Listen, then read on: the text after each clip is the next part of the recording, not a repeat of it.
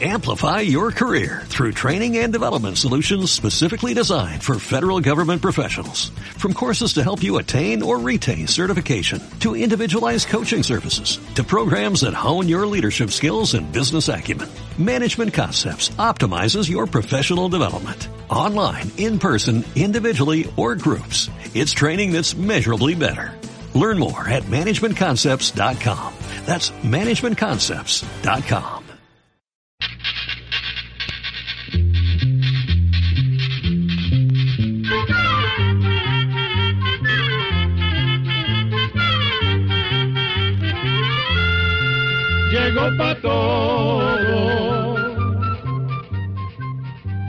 escuela, llegó la escuela, llegó por radio.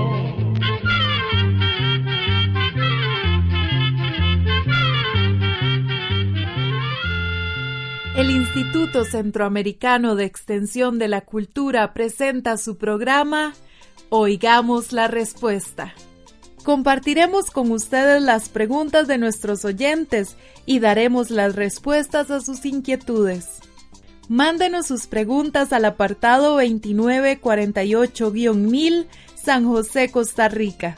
También puede enviarnos sus preguntas al correo electrónico icq.org o encuéntrenos en Facebook como Oigamos la Respuesta. O llámenos por teléfono, código de área 506, número 2225-5338 o 2225-5438. Con gran placer damos inicio a una nueva edición de... Oigamos la respuesta. Bienvenidos. Y les recordamos que comprender lo comprensible es un derecho humano. En el programa de hoy nos preguntan cuál es el lago más grande de América. También nos consultan si la serpiente matabuey es la misma que llaman cascabel muda. Conozca por qué el Mar Rojo tiene ese nombre. No se despegue de la radio y escuche las respuestas a estas y más preguntas. La señorita Katy Quintanilla nos envió un mensaje a nuestro Facebook desde San Miguel, El Salvador, con esta pregunta, la primera del programa de hoy. ¿Cuál es el lago más grande de América? Oigamos la respuesta. Vamos a contarle que el lago más grande de América es el lago superior que sirve de frontera entre la provincia de Ontario, en Canadá, y los estados de Minnesota, Wisconsin y Michigan, en los Estados Unidos. El lago superior es, además, el más grande de los llamados grandes lagos de Norteamérica, que son el lago Michigan, el lago Hurón, lago Erie y el lago Ontario. Además, el lago superior es el lago de agua dulce más grande del mundo. El lago superior mide 82 kilómetros cuadrados, es decir, unas cuatro veces más de lo que mide El Salvador. Tiene 4.393 kilómetros de costas. Contiene 12.232 kilómetros cúbicos de agua y allí desembocan en sus aguas unos 210 ríos. Vamos a la música. Hay grupos verdaderamente legendarios en América Central, como por ejemplo Alux Nahual de Guatemala. ¿Qué les parece si escuchamos de este grupo Alux Nahual la canción Libre Sentimiento?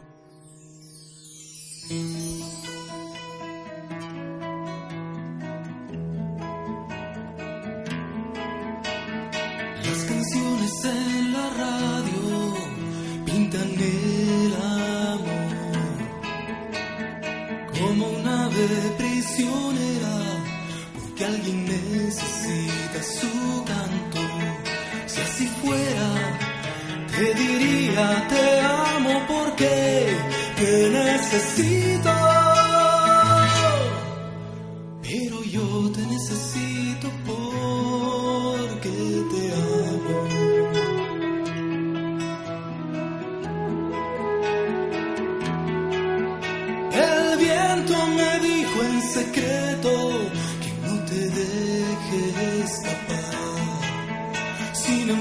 que no encierre tu vuelo, pues eso mata el sentimiento. Si siendo libre, decides venir, yo estaré abrazando tu nombre. Porque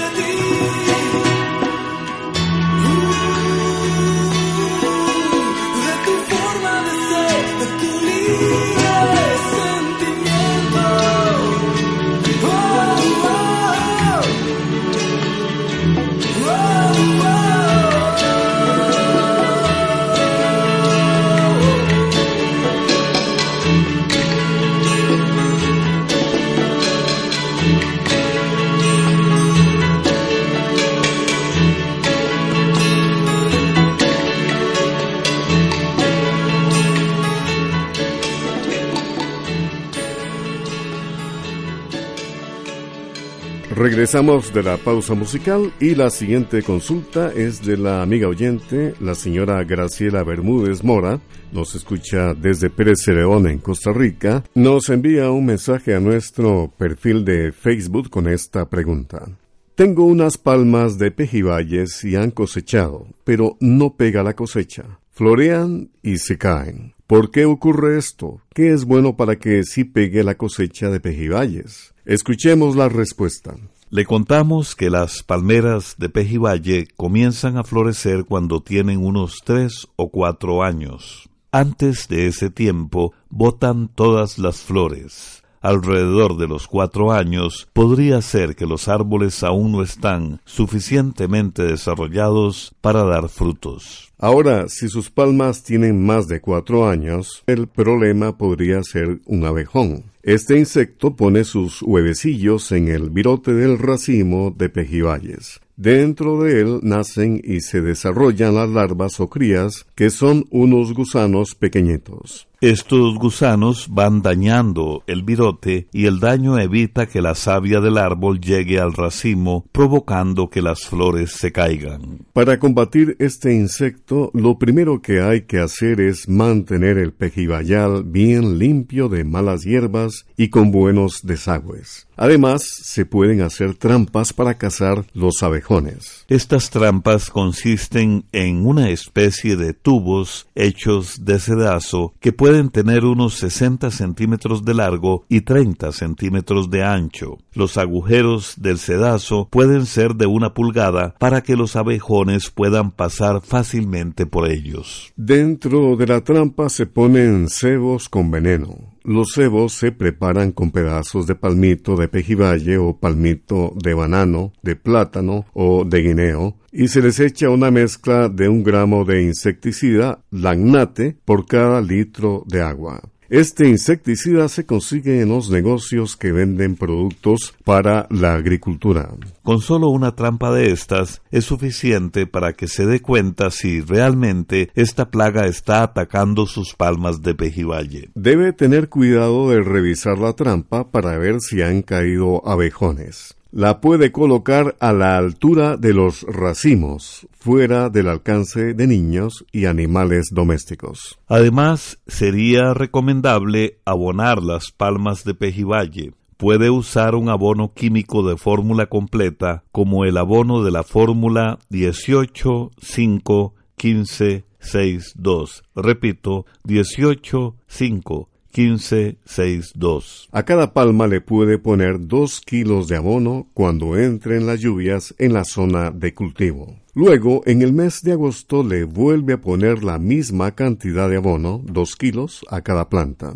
Este abono lo puede conseguir en los negocios donde venden productos para la agricultura. Compartimos con ustedes el programa Oigamos la Respuesta. Comprender lo comprensible es un derecho humano. El señor Juan Carlos Jiménez Arias nos llamó por teléfono desde la ciudad de Alajuela en Costa Rica para preguntar lo siguiente. ¿La serpiente matabuey es la misma que llaman cascabel muda? Oigamos la respuesta.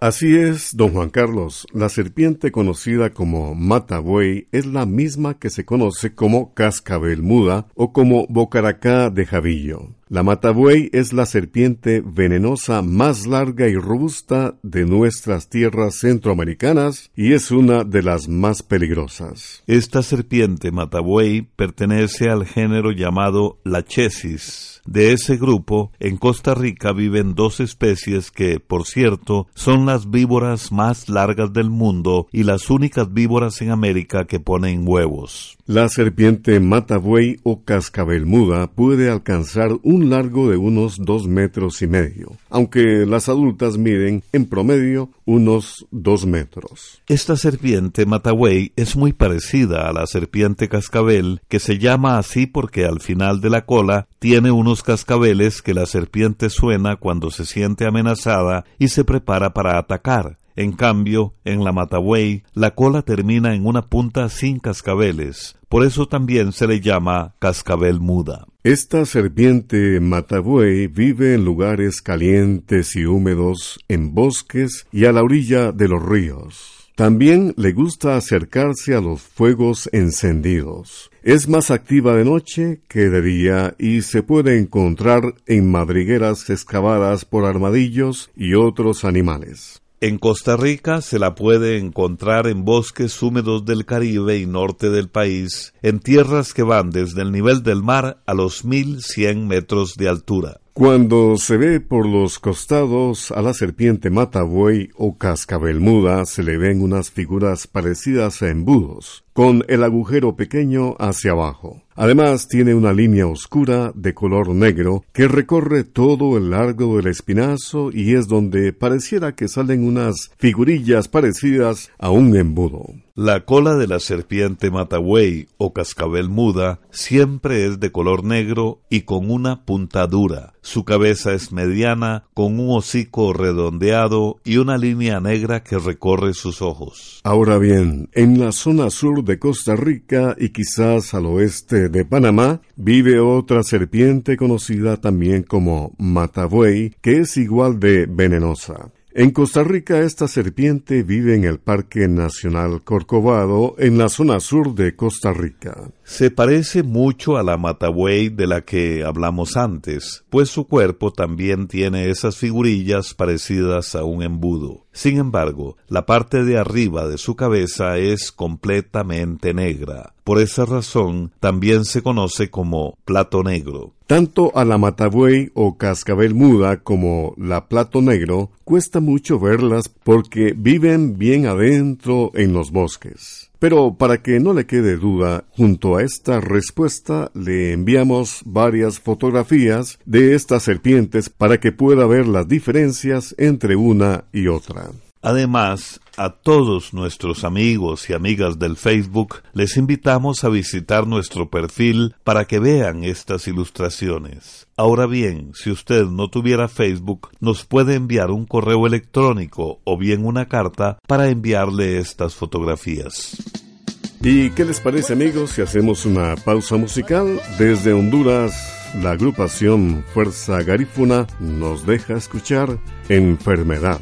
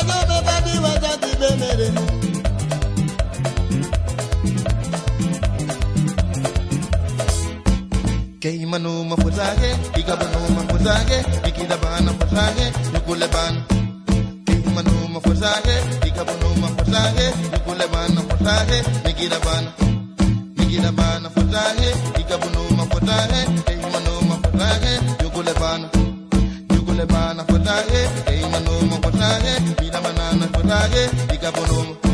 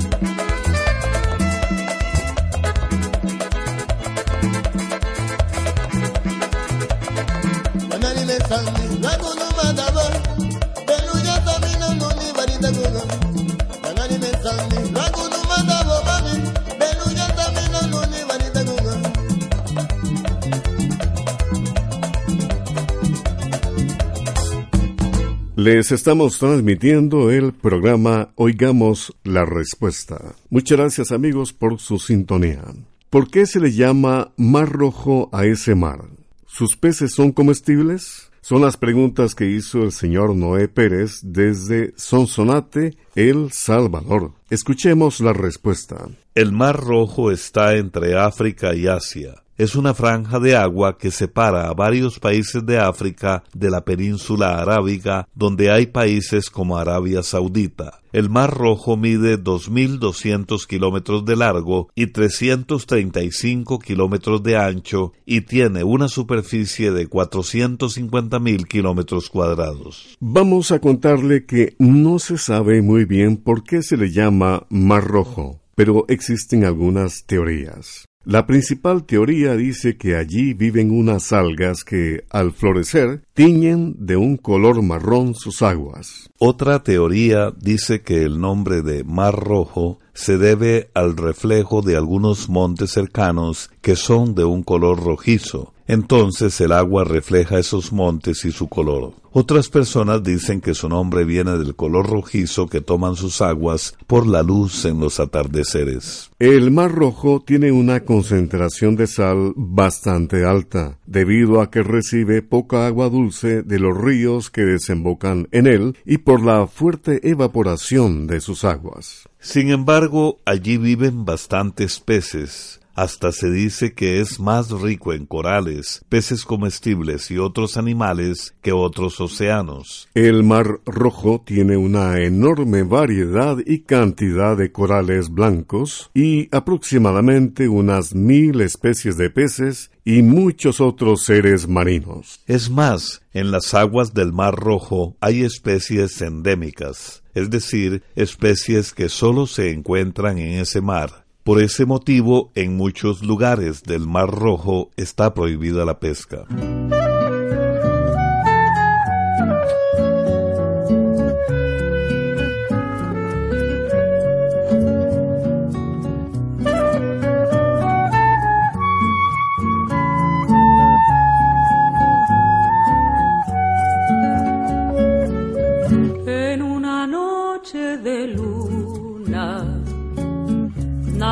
Lloraba ante mí. Ella me hablaba con ternura, puso en mis labios su dulzura. Yo le decía por qué lloraba y ella me contestó así. Ya me embriagué con otro hombre, ya no soy Naila para ti. Ya me embriagué con otro hombre, ya no soy Naila para ti.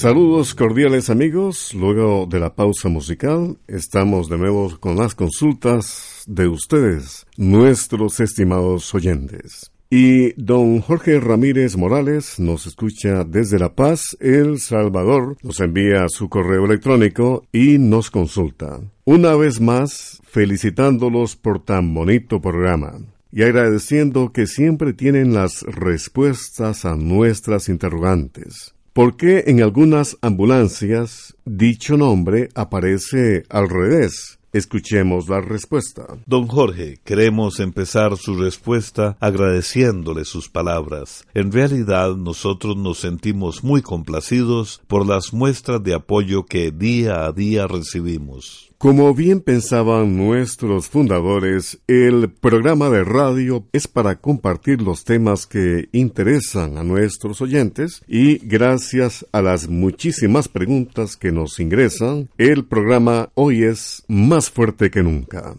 Ahora bien, efectivamente, cuando vemos una ambulancia, podemos notar que al frente tienen escrito el nombre al revés. Sin embargo, esas letras no son para los peatones que caminan por la calle. Las ambulancias tienen escrito el nombre al revés para que lo puedan leer con claridad los conductores de los vehículos que van delante de ellas. Hay que recordar que en los espejos las cosas se ven al revés. Entonces, cuando un conductor oye la sirena y mira hacia atrás por el espejo que hay en la puerta de su vehículo o en el espejo retrovisor, la palabra ambulancia aparece al derecho. Programa A Control 05. ¿Realmente existió la alquimia? ¿Es cierto que los murciélagos tienen un super oído? ¿Cuándo comenzó a usarse el queque de cumpleaños? Les invitamos a escuchar estas y otras preguntas y sus respuestas en nuestra próxima edición de Oigamos la Respuesta. Les esperamos. Y así llegamos al final del programa del día de hoy. Los esperamos mañana en este su programa Oigamos la Respuesta. Mándenos sus preguntas al apartado 2948-1000 San José, Costa Rica. También puede enviarnos sus preguntas al correo electrónico icq.org o encuéntrenos en Facebook como Oigamos la Respuesta. O llámenos por teléfono, código de área 506, número 2225-5338 o 2225-5438. Recuerde que comprender lo comprensible es un derecho humano.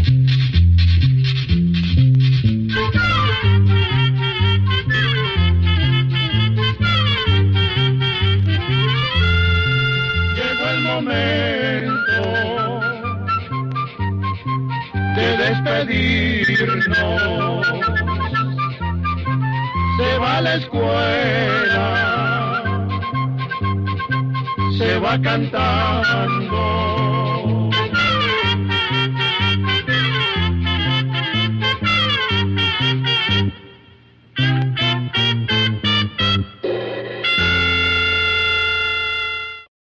Amplify your career through training and development solutions specifically designed for federal government professionals. From courses to help you attain or retain certification, to individualized coaching services, to programs that hone your leadership skills and business acumen, Management Concepts optimizes your professional development. Online, in person, individually, or groups, it's training that's measurably better. Learn more at managementconcepts.com. That's managementconcepts.com.